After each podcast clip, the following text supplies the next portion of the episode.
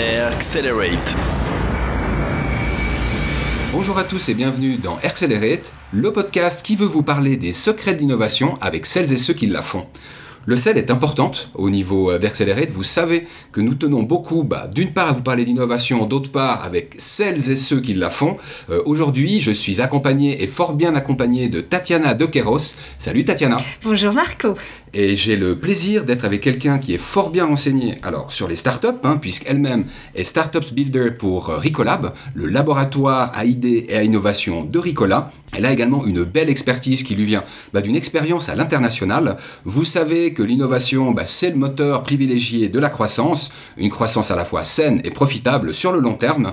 On parle assez souvent finalement d'innovation qui vient de l'académique et qui finalement peut retrouver le marché hein, en partant de l'académique.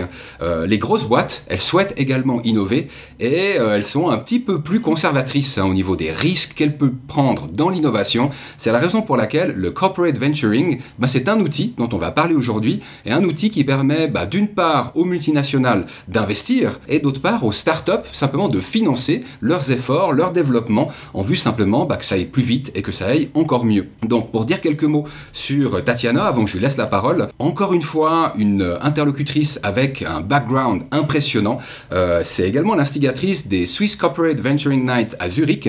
Donc cette montreusienne qui parle parfaitement le français mais également l'anglais, bah, elle vit euh, à Zurich à côté de, Ricolab. Elle a une expérience de mentor et qui lui vient du business, hein, donc des affaires qu'elle a pu faire entre l'Europe et les Émirats, l'Arabie Saoudite notamment. À vrai dire, c'est une des cinq femmes de moins de 40 ans qui a collaboré avec les plus hautes sphères du gouvernement saoudien. Elle a également quelques spécificités, quelques dada au niveau technologique avec le click and mortar retail, la blockchain ou encore l'intelligence artificielle.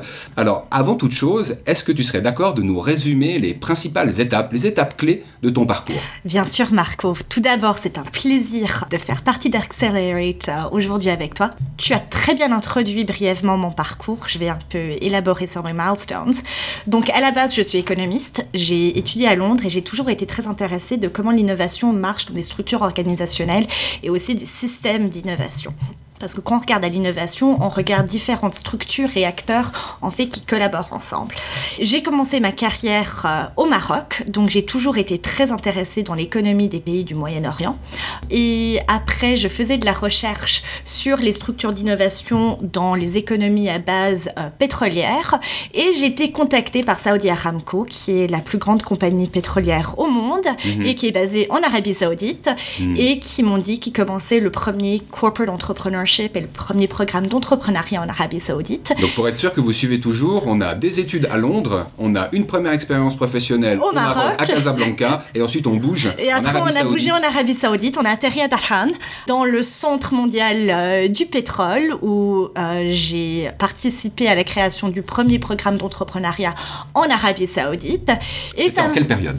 Alors on parle 2009-2010, donc il y a bientôt presque 10 ans de ça. Mhm. Mais à cette époque, l'entrepreneuriat, comme on le définit actuellement, les startups, les entrepreneurs, la technologie, n'était pas un vocabulaire qui était connu en Arabie Saoudite mhm. et dans cette région. C'était tout, tout nouveau. Donc j'ai vraiment atterri au début d'une vague où on parlait encore de PME et de petites entreprises mhm. avant que ça évolue aux startups.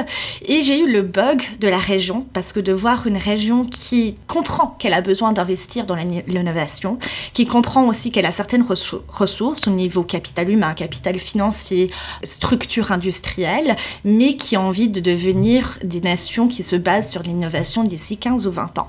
Et c'était challenge accepté, mhm, mhm. Euh, d'un niveau de pouvoir faire partie d'un pays qui est en pleine transformation et qui avait envie de, se transformer, qui avait envie d'expérimenter avec ces nouvelles structures, incubateurs, accélérateurs, de pouvoir bien sûr en tant qu'économiste identifier quelles industries seraient les industries du futur. Alors quand j'ai quitté Aramco, j'ai été travailler avec un tout nouveau organisme qui avait été mandaté par King Abdullah, donc le roi à l'époque en 2011, qui est King Abdullah City for Atomic and Renewable Energy qui était l'équivalent du ministère euh, mandaté pour développer l'énergie renouvelable et nucléaire en Arabie saoudite. Petit mot d'information, l'Arabie saoudite, si elle avait euh, les capacités technologiques dans le solaire, pourrait donner de l'énergie au monde 30 times over, donc 30 fois, elle pourrait apporter de l'énergie. Donc c'est des capacités énormes, une industrie énorme. Rien que dans la superficie composée Rien de l'Arabie que dans la Saoudite. superficie de l'Arabie Saoudite et de ses capacités solaires, parce que bien sûr il fait beau et chaud la majorité de l'année. Après on va pas rentrer dans les détails technologiques qui fait que ça est un petit peu pas totalement possible. Et là-bas j'étais chargée de lancer le premier fonds technologique et entrepreneuriat pour l'énergie renouvelable et nucléaire. Et après j'ai consulté pour d'autres ministères, euh, lançant le premier programme euh, d'incubateur dans euh, le software en Arabie Saoudite et d'énergie renouvelable. Et après, j'ai travaillé un peu plus avec les corporates, lançant des programmes de Open Innovation pour Saudi Electricity Company. Et après, j'ai foundé un startup, bien sûr. Donc, on peut pas dire aux autres, aux gens, comment créer des programmes d'entrepreneurs, comment créer des entrepreneurs quand nous-mêmes, on ne se met pas les pieds dedans.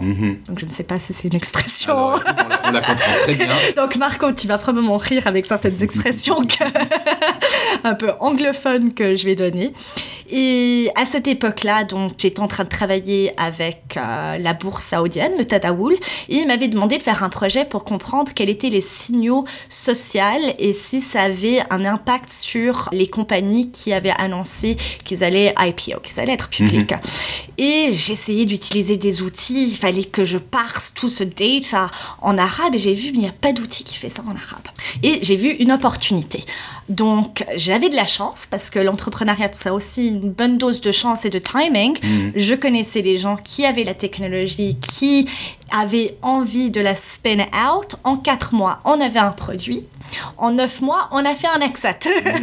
et euh, TagMeMex s'est fait acquérir par une euh, grande compagnie de retail qui est publique en Arabie Saoudite. On était les premiers à offrir l'analyse sémantique et natural language processing commercialement en arabe, en farsi et en ourdou.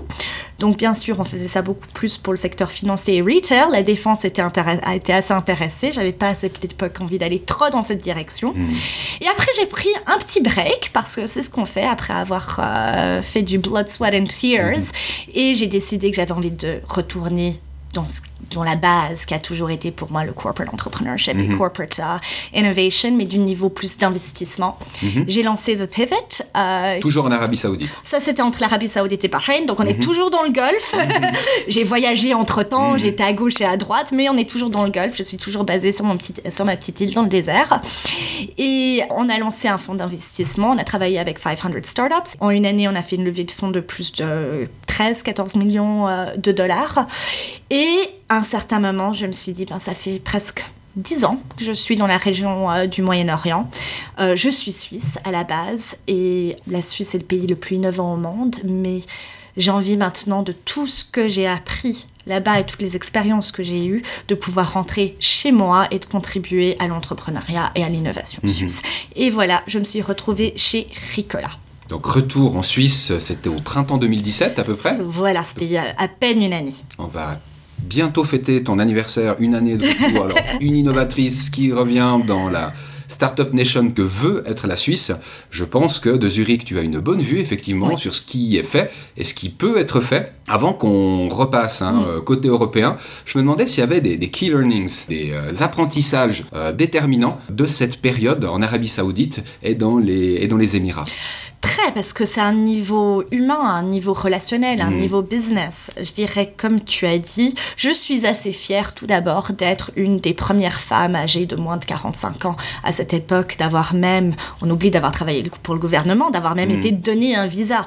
Aujourd'hui, ça devient de plus en plus courant, mais à cette époque-là, euh, j'en suis très fière. Et s'il y a une leçon là à apprendre, et là je parle à d'autres femmes et d'autres femmes interlocutrices, c'est possible d'y arriver. Si c'est possible d'y arriver en Arabie Saoudite, c'est possible d'y arriver en Suisse. hein.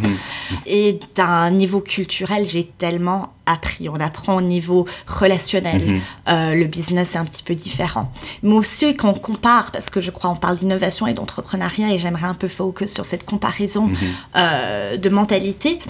L'Arabie Saoudite et les pays du Golfe en, géné- en général sont des familles de traders. À la base, sont toujours été des commerçants. Qui veut dire que c'est une culture qui est naturellement entrepreneuriale. Ce que nous, on est un petit peu moins en Suisse. On est, euh, on est une culture de scientifiques, euh, d'agriculteurs, mais on n'est pas nécessairement des grands commerciants. Qui veut dire que là-bas, ça se traduit assez bien à l'entrepreneuriat et l'innovation. Il y a aussi, par rapport à faire bouger les choses, il faut appeler un chat un chat, euh, c'est centralisé. Donc, quand il y a une décision, notre nation va devenir un leader mondial dans l'énergie renouvelable, ou maintenant quand on regarde le cas des Émirats où ils adoptent le blockchain, il y a même un ministère euh, du blockchain, il y a même un cryptocurrency euh, qui, est, euh, qui est en route, parce que c'est centralisé, les décisions et les ressources se multiplient et se centralisent très très vite. Ce que bien sûr nous ne faisons pas en Suisse parce que nous sommes totalement fédéral et indépendants, mais de temps en qui peut nuire mm. à une certaine direction et à pouvoir motiver différents acteurs. Et au niveau d'investissement, et c'est là où je vois des très très grandes différences, c'est là où en Suisse on a quand même une fondation à cause de notre milieu financier, notre riche histoire dans le milieu financier, où même si un niveau d'investissement privé et de risque capital, on est assez loin de nos, euh, de nos voisins européens encore, on a une mentalité où on comprend le risque capital et les enjeux qui vont avec. Mhm. Quand on compare ça maintenant avec l'Arabie saoudite et les Émirats, alors ça c'est très différent. Là-bas, un investisseur va vous dire, je vais vous euh, investir 1,8 euh, million, mais je veux un retour d'ici 18 mois. Donc, il y a une certaine mentalité qui doit encore euh, se développer. Je dirais, mhm. voici les, les, grandes différences. Mais aussi, il y a énormément de leçons que l'on mhm. peut apprendre là-bas de pays qui savent qui doit se développer, qui savent que pour survivre économiquement, ils doivent maintenant être innovants et avoir euh, bougé leur économie d'une économie qui est factor-driven à une qui est innovation-driven, on a besoin de ce coup de pied mhm. aussi en Suisse. Nous avons les compétences, on a les capacités, on a la technologie, on a le capital humain, mais on a besoin aussi de, de cette même détermination et motivation. On a besoin d'être bousculé. Voilà. ça fait pas de mal. Allez, tu as fait un lien avec euh, la partie euh, investissement. Je propose qu'on y reste. Est-ce que tu serais d'accord de me donner ta petite définition, même informelle, du corporate venturing? Qu'est-ce que c'est le corporate venturing pour toi? Alors, pour moi, le corporate venturing fait partie d'une gamme d'outils d'innovation que maintenant qu'on voit que les grandes compagnies utilisent pour développer leur capacité euh, d'innovation. Donc, le corporate venturing est tout simplement un véhicule financier où une multinationale ou une compagnie investira dans une start-up. Normalement avec des shares, des minority shares, donc c'est pas de full-on mergers and acquisition, c'est des minority shares et normalement c'est des investissements ou purement stratégiques ou purement financier. Mhm. Et c'est utilisé aujourd'hui comme outil d'innovation pour pouvoir avoir différents marchés, différentes technologies et pouvoir accroître sa compétitivité contre ces nouvelles petites compagnies technologiques mhm. qui euh, émergent et qui sont en train de casser le status quo. Mhm. Donc c'est clairement pas le rendement qui est l'objectif dans ce cas-là, c'est vraiment l'acquisition de connaissances et de compétences. Cela peut être. Mhm. Alors cela peut être. Euh, normalement, un fonds de corporate venturing est structuré d'une façon stratégique. Donc je vais pas rentrer dans les détails trop non plus du comment et du pourquoi, mais une compagnie devrait identifier d'ici 5 ou 10 ans quels sont les nouvelles secteurs émergents, industrie, consommateurs, marché, dans lesquels ils aimeraient avoir une part du marché et grandir. Donc, quel sera le futur de leur croissance mhm. et de leur existence, pour être parfaitement honnête. Donc, normalement, ce sont des investissements stratégiques qui sont quand même liés au produit central que la compagnie mhm. a mais qui sont normalement un petit peu adjacentes, donc qui ne sont pas partie du core business, mm. mais qui sont adjacents pour pouvoir développer. Il y a une part de diversification, mais on ne parle pas de passer du blanc au noir. Voilà, c'est un outil de diversification. Merci d'avoir trouvé le, le mot. Donc c'est un outil de diversification, mais c'est vrai qu'on ne passe pas non plus euh, une boîte fintech qui va euh, soudainement investir dans la nourriture ou euh, dans les insectes. Normalement, ça commence comme outil stratégique pendant les trois ou quatre premières années. Mm-hmm. Quand c'est un outil stratégique, c'est beaucoup plus clair d'avoir une visibilité par rapport aux startups avec lesquelles on a envie d'investir et de collaborer. Mais surtout de savoir quelles ressources autres que financières est-ce que moi, comme compagnie, je pourrais leur apporter pour qu'ils puissent A, croître indépendamment, mais que B aussi qu'il y ait un spill-over d'innovation dans ma compagnie. Hmm. Un exemple de ressources, ce serait quoi? Ce serait réseau ce serait... C'est réseau, c'est accès aux nouveaux marchés. Donc c'est là où beaucoup de gens se disent, en fait, l'investissement, c'est purement de l'argent. Que ce soit maintenant des corporates ou des investisseurs traditionnels, si c'est purement de l'argent, Ça va pas toujours être un très bon investissement, surtout quand on parle avec des jeunes startups qui sont à seed, series A stage. Il faut que ce soit de l'expertise, il faut que ce soit accès à des networks, il faut que ce soit accès à des nouveaux marchés, à des outils d'entreprise, au marketing, réseau de distribution, réseau euh, de suppliers. Donc ça dépend tout de l'industrie et de la valeur ajoutée qui est désirée. Par rapport surtout à des grandes compagnies qui utilisent ces fonds comme véhicules, la majorité du temps, ils apporteront leurs ressources, une certaine expertise, accès au marché et accès aussi à, aux canaux de distribution. Mais c'est une relation qui est aussi mutuellement bénéficielle. Donc, parce que ce n'est pas que les startups qui bénéficient de ça. Et après cette premier enjeu stratégique, au bout de 3 ou 4 ans, en tout cas c'est ce que moi je recommanderais, c'est qu'après il faut quand même se focuser sur la performance financière. Parce qu'avec un véhicule d'investissement, disons 20 ou 50 millions, il n'y a pas toutes les startups qui vont être à, à acquérir. Quand on regarde Intel Capital, ils ont eu depuis leur existence à peu près 300 exits. Donc pas toutes les startups ont été intégrées dans la compagnie. Et il faut venir avec cette même mentalité, même au tout début quand on investit dedans, quel est mon marché de exit? Et ça, même si on est une grande entreprise, comment est-ce que cette startup va exit? Et c'est exactement la même chose. Au bout de quelques années, on passe à la performance financière. Parce qu'après tout, c'est quand même une boîte d'investissement il y a besoin de pouvoir construire cette euh, compétence à l'interne et aussi cette confiance que c'est une stratégie d'innovation qui peut donner des retours stratégiques et des retours financiers dans le long terme. Alors, euh, merci pour ces explications. Euh, je vais me faire un petit peu l'avocat du diable. Parce que c'est vrai que le, J'adore. le tableau, il est, il est tellement bien posé que tu dis, bon, bah, j'achète tout de suite, en fait, combien? Je vais peut-être aborder une idée reçue qu'on peut avoir parfois hein, quand on veut lancer une start-up, qu'on est en train de bosser euh, sur un marché qui, assez souvent, les marchés qui sont choisis par ces startups, elles souhaitent le disrupter tout simplement parce qu'on s'est un petit peu endormi sur un marché. Ça peut être le marché des notaires, ça peut être le marché du retail, ça peut être le marché euh, de la finance également. Il y a parfois des opportunités en lien avec le timing que tu citais, hein, une crise financière. Ça fait qu'après, bah, il y a plein de gens laissés sur le carreau, des gens qui réfléchissent à comment est-ce qu'on pourrait faire les choses autrement. Et là, tout d'un coup, c'est un marché qu'on veut réveiller, qu'on veut secouer. Et euh, c'est vrai que ce marché, il est parfois endormi parce qu'il y a des, des acteurs historiques, bah, finalement, qui ont leur rente, hein, leur rente dans leur position dominante. Et j'ai envie de dire, mais comment est-ce qu'on peut convaincre la start-up qui a envie de changer le monde, de finalement adhérer à cet outil euh, qu'est le corporate venturing? Est-ce que toi, tu t'es retrouvé dans des situations comme celle-là? Alors déjà, je dirais qu'il faut, ça a faire énormément avec l'équipe fondante d'une startup. Qu'est-ce qu'ils ont envie? Parce qu'il y a toutes les startups qui disent on veut changer le monde, on veut disrupt le marché.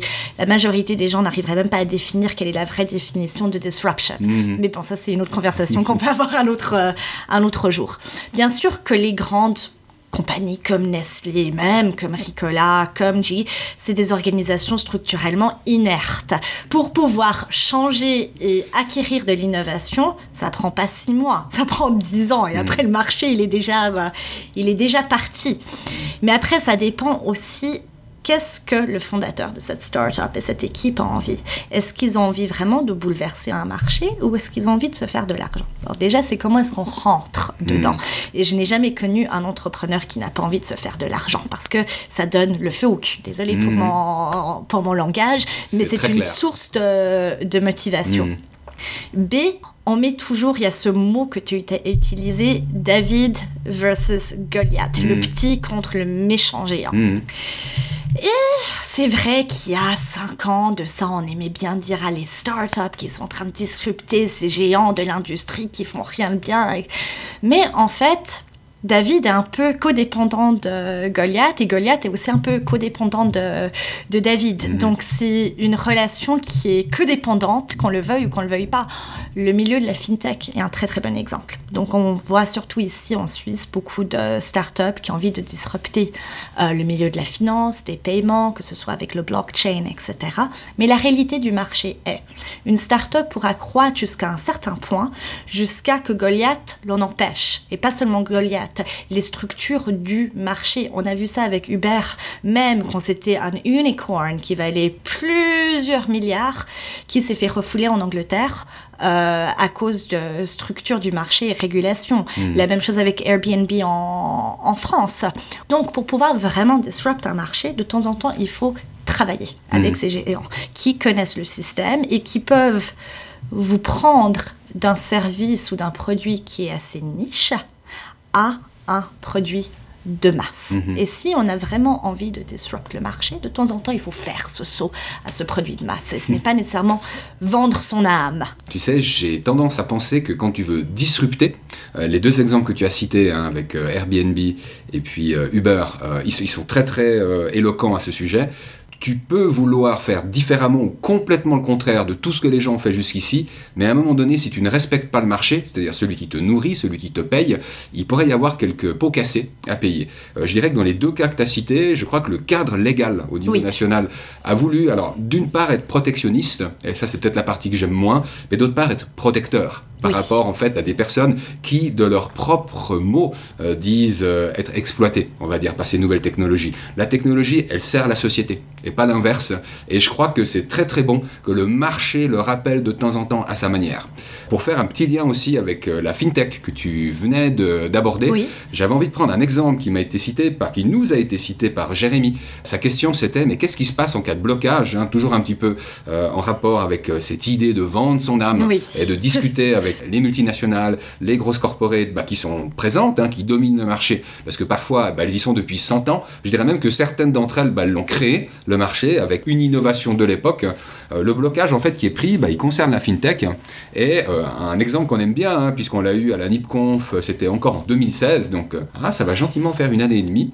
C'était l'exemple de Morning. L'exemple de Morning, qui était une start-up basée en France, qui voulait réveiller, qui voulait réveiller la banque en France, et qui à un moment, soutenu par un groupe d'assurance, hein, euh, bah, s'est vu poser une condition. Hein. C'est-à-dire que le prochain paquet d'argent, bah, où il trouvait un partenariat avec une institution bancaire, et il y avait des prétendants à ce moment-là, ou alors bah, il y avait un Et euh, je me demandais si un exemple comme celui-ci, il t'appelle à d'autres exemples, si tu penses que c'est un cas qui est plutôt isolé Ah non, je ne crois pas que c'est un cas isolé. La première chose qui me vient est malheureusement une leçon appelée à la dure, qui n'a pas à faire nécessairement avec euh, le partenaire choisi, mais qui a affaire avec n'importe quel fondateur qui lève des fonds, de le premier term sheet que vous allez signer, donc le term sheet étant les conditions d'investissement et les termes et l'allocation de, de, shares, etc., hmm. de faire très attention comment ceci est négocié. Et je dirais que ça, c'est un des aspects les plus importants pour n'importe quel entrepreneur, euh, de comprendre exactement dans quel contrat vous vous lancez parce qu'un investissement demeure un contrat. Et il faut toujours penser à où est-ce qu'on veut être d'ici une année. Est-ce qu'on va lever des fonds d'ici deux ou trois ans? Est-ce que ces fonds ont des attaches et des conditions? Est-ce que l'investisseur avec lequel on va travailler, comme j'ai dit avant, est-ce qu'il va nous, nous apporter que des fonds de capitaux ou est-ce qu'il va nous apporter autre chose qui nous met en mesure de donner beaucoup plus d'équité hmm. Il n'y a pas que l'argent dans la vie. Hein. Non, il n'y a pas que l'argent dans la vie. Il y a accès à des nouveaux marchés, comme on a dit, accès à des canaux de distribution, hmm. accès à l'infrastructure. Quand on parle à la fintech, ça a à faire souvent avec les payment systems, les payment gateways, etc. Il y a ça, mais d'un autre côté, ça me mène à une expérience personnelle que j'ai eue il n'y a pas si longtemps ça, il y a six mois. Donc, on était euh, à deux doigts d'investir dans une startup. D'un de mes collègues avait déjà fait le due diligence, connaissait très bien les founders. Ils étaient dans le, niveau, dans le milieu euh, alimentaire, je dirais rien spécifiquement de disruptive. Cependant, un très très bon produit qui est totalement en norme avec euh, ce que les consommateurs recherchent aujourd'hui. Ils allaient match la somme d'argent, donc disons dans ce cas-là, euh, disons faisons semblant que c'est un million mhm. pour simplicité, que si un autre investisseur, i.e. nous, ça aurait pu être n'importe qui d'autre, aussi mettait million pour une équité d'à peu près, disons, 15%. Ces investisseurs avaient déjà pris 45%. Et ça, c'était sans diluer la prochaine round d'investissement. Et quand on a fait les calculs, on a vu en fait, si on investit, si on co-investit avec ces investisseurs, cette start-up a signé un term sheet dans la première instance, il y a une année, où ils se retrouveront avec 15% d'équité. Pour une start-up qui a à peine 24 mois et où on a envie qu'ils soient motivés pour pouvoir travailler et aller ouvrir des nouveaux chaînes de distribution, nous apporter des nouveaux consommateurs dans une nouvelle gamme de produits, c'est un mauvais mhm. investissement. Il n'y avait, rien à, il avait rien à faire et il le savait. Mhm. Malheureusement, l'investissement ne s'est pas fait parce qu'il aurait fallu ou acquérir à 100% la start-up, qui aurait été un des seuls moves, ou alors faire quelque chose de, disons, pas très éthique avec les autres euh, investisseurs, qui n'est pas une façon dont moi j'aime euh, mhm. travailler. Donc, la leçon pour les entrepreneurs, lisez vos contrats et pensez-y. Et ça, ça a à faire aussi avec vos cofondateurs, parce que pensez à chaque fois que vous avez levé de l'argent, vous allez diluer. Mhm. C'est bon de se rappeler quand même les basiques de temps en temps. J'ai envie de prendre une autre casquette hein, qui est toujours en lien avec l'innovation de mentor, de mentor que tu tiens. Alors, alors pour les Startup Weekend, hein, on en parlait tout à l'heure en off, pour euh, Startup House qui est en Arabie Saoudite si je ne me trompe pas, et pour Blue Whale qui est basé euh, aux Pays-Bas, à Amsterdam. Qu'est-ce que c'est qu'être un mentor, j'ai envie de dire, à l'année, et qu'est-ce que c'est être un mentor l'espace d'un week-end? Pour moi, c'est deux rôles qui sont très très différents. Mon mentor d'un week-end, que ce soit en tant que jury, que ce soit Startup Weekend, je me base surtout sur mes compétences professionnelles, qui sont surtout dans la finance et dans la, stratégie d'entreprise. Et euh, c'est comment donner cette information et transmettre cette information d'une façon qui aide l'entrepreneur ou l'équipe en deux ou trois jours à pouvoir créer un produit ou pouvoir trouver leur, euh, leur marché. Mais il n'y a pas vraiment de... Comment est-ce qu'on dit en français de commitment? D'engagement. Il n'y a pas vraiment d'engagement. Hmm. De ta part. C'est une très bonne façon hmm. de rencontrer des startups avec lesquelles j'aimerais m'engager à plus long hmm. terme, mais sur un week-end, il n'y a pas d'engagement. Quand tu me demandes qu'est-ce que c'est vraiment d'être mentor. Pour moi, ma relation que j'ai avec Bahar, qui sont les fondateurs de Startups House en Arabie Saoudite, c'est ils m'ont approché euh, il y a à peu près une année et demie de ça. On a parlé, j'avais vraiment envie de comprendre qu'est-ce qu'ils avaient envie d'apporter sur le marché, quel était leur parcours à eux et qu'est-ce qu'ils s'attendaient de moi. Parce qu'en tant que mentor, et après c'est une différence de management qui est différente, je n'ai pas envie d'être, euh, de travailler avec eux d'un niveau opérationnel au jour le jour. Je ne les aide pas à faire ça. Mmh. C'est plutôt de pouvoir leur donner mon expérience, mon expertise, de travailler avec d'autres membres de leur équipe fondatrice et même de leur, euh, de leur board, de pouvoir leur ouvrir des portes aussi. C'est très important parce que moi aussi, à une certaine époque, j'avais un mentor. En fait, j'en ai toujours. Et mon premier mentor m'a fait beaucoup de promesses et ne m'a pas donné grand-chose. Hmm. Je refuse en tant que mentor de faire des promesses que je ne peux pas donner. Donc pour moi, c'est vraiment travailler à côté d'eux et de leur, donner A, une certaine expertise, B, une certaine expérience, mais aussi un certain soutien et de temps en temps leur dire c'est une très bonne idée ou alors c'est une très mauvaise idée. Est-ce que tu l'as testé? Est-ce que mhm. tu l'as validé? Est-ce que quelqu'un d'autre t'a dit euh, quoi, que ce, quoi que ce soit? Mhm. Donc ça c'est pour moi c'est vraiment de l'accompagnement. Ouais, et c'est quoi une promesse euh, de mentor que on veut tenir ou qu'au contraire on ne tiendrait pas forcément Ça pourrait être n'importe. Je peux donner mon exemple qui s'est mhm. passé à moi. Donc j'avais 23, 24 ans. Euh, je sortais de ma première position de responsabilité. J'avais envie de take over the world. Mm. Euh, j'avais lancé déjà ma propre boîte euh, de consultance. Et puis mon mentor, quelqu'un avec qui j'avais pourtant travaillé durant plusieurs années, m'avait fait des promesses de m'ouvrir des portes, de me faire rencontrer tel et tel et tel et tel.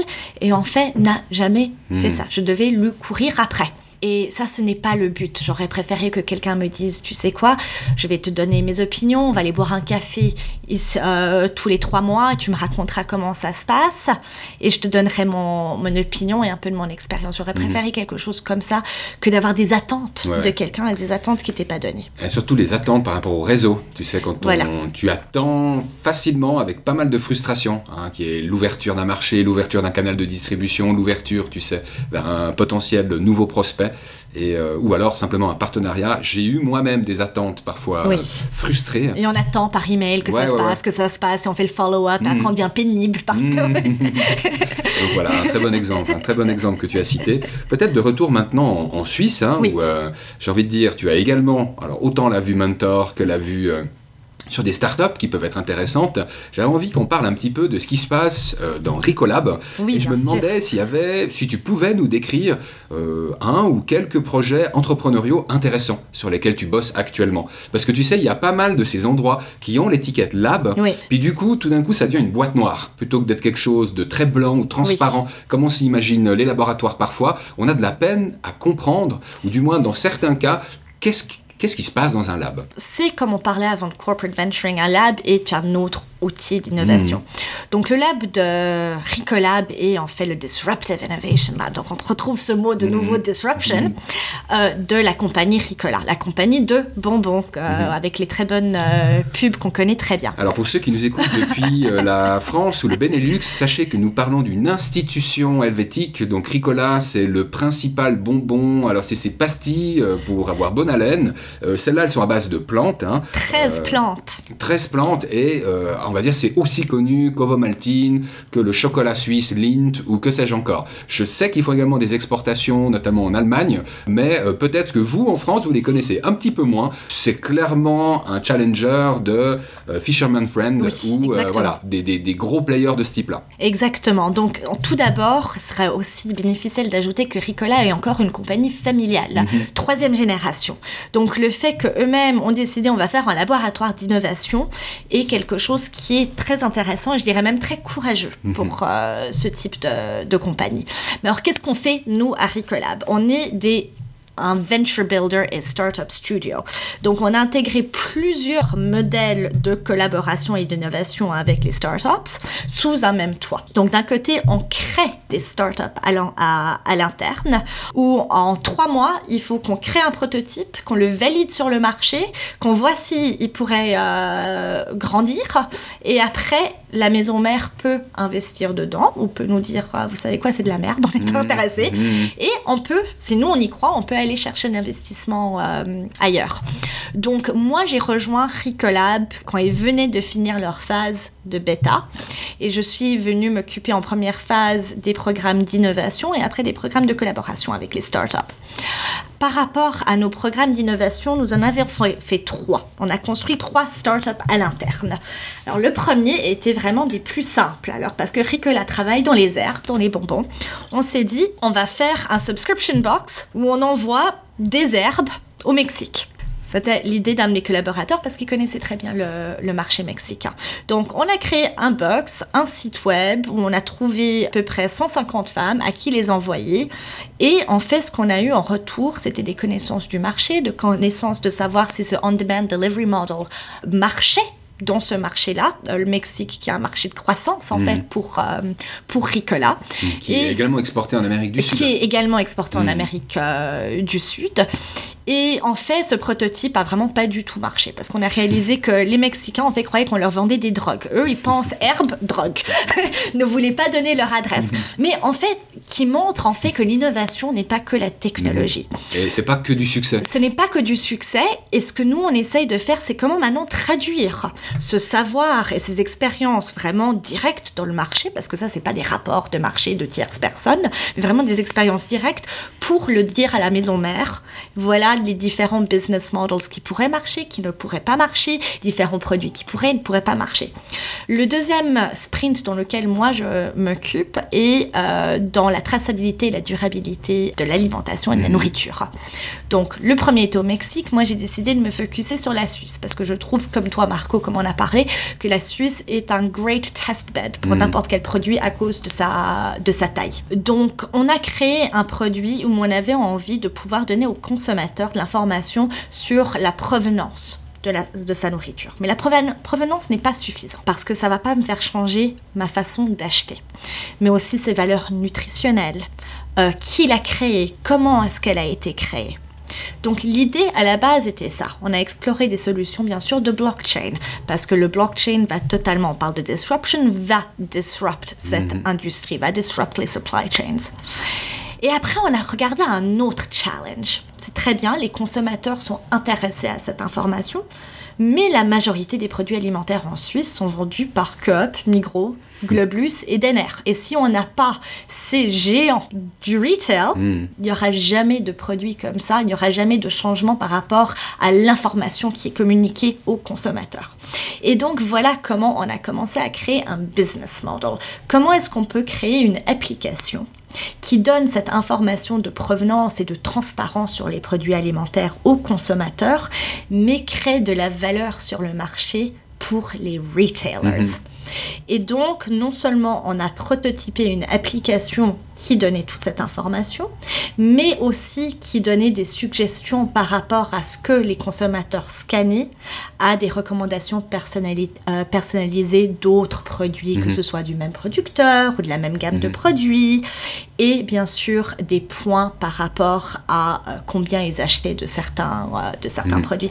Est-ce qu'en tant que consommateur, est-ce que je vais aller scanner à chaque fois que je fais mes courses? Soyons parfaitement franches, on va pas on passe déjà, personne n'aime déjà faire des courses, ça prendrait trois heures à le faire. Donc on est en train de regarder comment est-ce qu'on peut intégrer ça par rapport à l'utilisation des applications déjà qu'on est en train de faire à manger ou autre, que ça ait plus, beaucoup plus de valeur par rapport au wellness, à la nutrition, etc.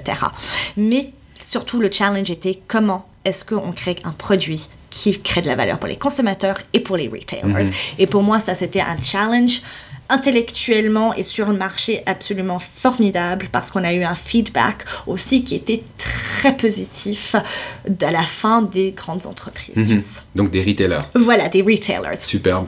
Tu avais encore un exemple ou on a fait le tour On a C'est fait déjà le très tour, bien. en C'est déjà bien. déjà- Non, parce que t'avais dit trois. je fais, ah non, mais ces deux-là, ils sont déjà tellement bien que je me demandais si on en avoir un autre. Bah, c'est bien parce que je, une, des, une des dernières questions qu'on aura avant de parler des Swiss Corporate Venturing Nights. Of course. euh, je me demandais si, vu de Zurich, le potentiel innovant de la Romandie ne semblait pas assez intéressant pour qu'on dise Ok, on met le français, on ajoute cette notion culturelle et de proximité qui fait qu'on aura peut-être allez, un meilleur référencement, une plus grande Mm. attractivité de la part des gens qui viennent ici, qui comprennent assez bien l'anglais. hein. donc euh, ce ne sera pas forcément un souci de communication. Mais j'ai envie de dire, tu sais, moi j'ai remarqué quand on veut faire du business avec les gens, euh, c'est bien de savoir parler leur langue. Euh, le site web de Ricolab est un très bon exemple d'un symptôme qu'on voit ici en, en Suisse, de cette démarcation régionale entre la région suisse romande et la région suisse alémanique. Mais ça va en fait beaucoup plus profondément, à mon avis. On le voit avec les startups, avec même leur site web, en anglais ou en allemand. On le voit aussi avec les startups romandes, où c'est en français Et en et de temps en, temps en temps en anglais. Donc, mais ça a à faire, il y a, en mon opinion, et je dirais que j'ai probablement une opinion qui est un peu euh, étrangère à ça, parce que je n'ai pas vécu en Suisse depuis 15 ans avant de, de revenir. Donc de temps en temps, j'ai un œil un peu externe par rapport à ce qui se passe. Et on voit une certaine, ah, une certaine compétition entre la Suisse romande et la Suisse alémanique. Mais aussi la Suisse romande et la Suisse alémanique ont différentes ressources. Quand on regarde Lausanne, la Suisse romande, on a EPFL, on a des clusters d'industrie, on a Mass Challenge.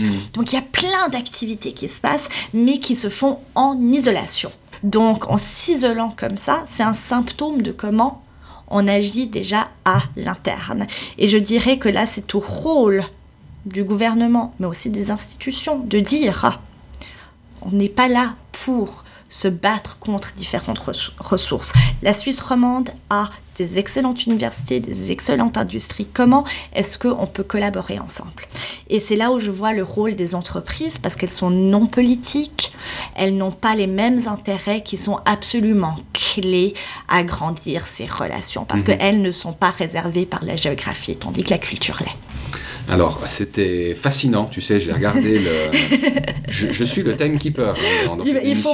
qu'on peut, on peut parler on a méchamment dépassé. hein. Un lundi chez vous, on a méchamment Marco. dépassé. tu sais, je trouvais intéressant parce qu'on a fait toujours un peu plus de focus au niveau géographique. Oui. On était assez général hein, au niveau de Europe, euh, allez, Arabie, je veux dire, Oui. hein, entre Maghreb et euh, Émirats, Arabie Saoudite. Ensuite, on a focusé un peu plus sur l'Europe, ensuite sur la Suisse. Voilà. Et là, en fait, ma dernière question, ce sera pour Zurich. Oui.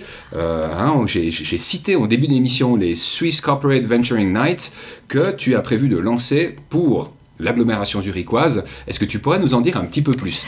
Euh, Swiss Corporate Venturing est un network suisse, donc pas basé que à Zurich, qui sert de ressource non seulement de network, mais d'information, de best practices et de speakers pour les investisseurs qui travaillent dans les grandes compagnies. Mais ce n'est pas c'est seulement sur les investisseurs, mais aussi sur l'échange dans le niveau de l'innovation au niveau corporate.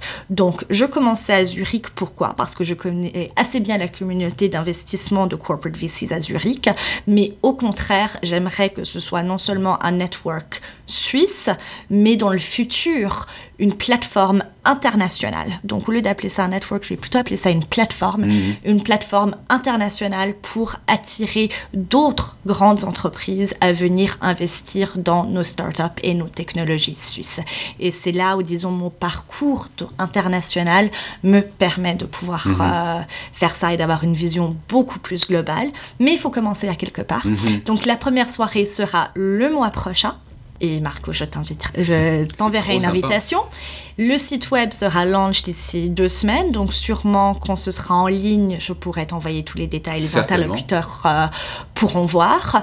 Et j'essaye vraiment, le but est de créer une plateforme et une grande conférence où vraiment les gens peuvent mhm. échanger et grandir euh, dessus. Et après, on verra où, on verra où ça mène. Mhm. Donc, euh, Les deux publics recherchés sont d'une part les VCs et d'autre part les startups ou j'oublie quelqu'un? Ce sont une part les corporates et d'une autre part mhm. les startups. Parce que bien sûr, il faut apporter du deal flow. Et c'est là où nous, on, essaie, on va, où je vais essayer de positionner cet organisme, c'est d'apporter du deal flow suisse et non suisse, parce qu'il nous en manque. Une petite particularité, donc, hein, donc ce n'est pas des VC hein, qui représentent des fonds de placement qui sont visés en premier lieu, mais bien des entreprises qui euh, ont bah, des véhicules, voilà, qui ont des véhicules d'investissement, mhm. qu'elles soient internes ou externes. Alors, vu euh, l'intérêt qu'on a sur le sujet, euh, c'est certain qu'on va vous tenir informé. Donc, merci déjà pour le partage de tous ces inputs, Tatiana. Merci également pour lancer une initiative, une initiative de plus concernant l'innovation et concernant le corporate venturing, dont on a largement parlé durant. Allez, c'était une grosse demi-heure. Hein. on est presque en train de parler de trois quarts d'heure ou d'une heure. Allez, on conclut comme à notre habitude par une quote. Euh, j'aime bien demander à euh, l'instigatrice que j'ai en face de moi aujourd'hui, bah, s'il y en a une qui lui parle. Euh, en l'occurrence, elle me l'a lu juste avant qu'on commence l'émission. Je trouve qu'elle te ressemble tellement que je te laisse la parole. Merci Marco. Donc tout d'abord, elle est en anglais et je m'excuse pour qu'elle soit en anglais, mais c'est vrai que j'ai choisi quelque chose qui répond peut-être un peu moins à cette culture d'Instagram, mais qui me représente assez bien en tant que personne. Et c'est, cher interlocuteur, notez bien, Dear optimist, pessimist, and realist, while you guys were busy arguing about the glass of wine, I drank it. Sincerely yours, the opportunist. Vous retrouverez cette euh, quote euh, sur les notes de l'émission. En substance, pendant qu'il y en a un qui sont en train de parler d'un verre de vin, moi je le bois. Euh, c'est Laurie Greiner, donc un investisseur qui, qui mentionne cette quote que je trouve très très euh, intéressante. Pourquoi? Euh, Je crois que tu l'as dit en début d'émission, euh, appeler un chat un chat.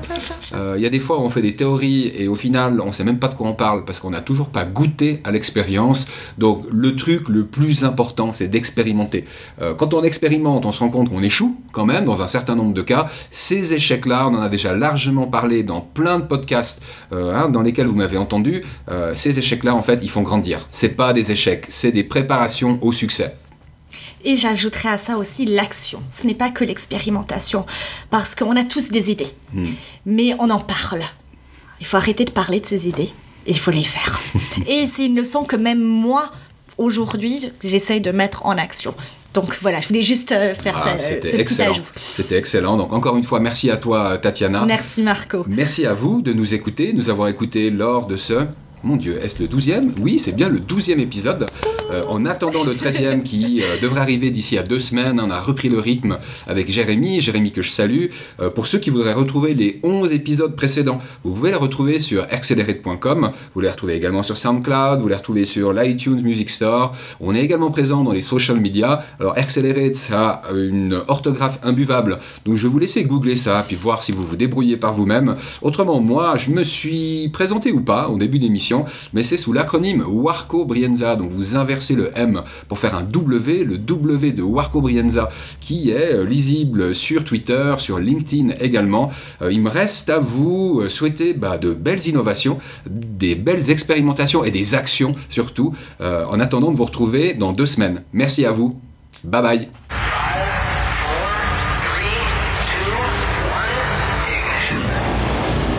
Accelerate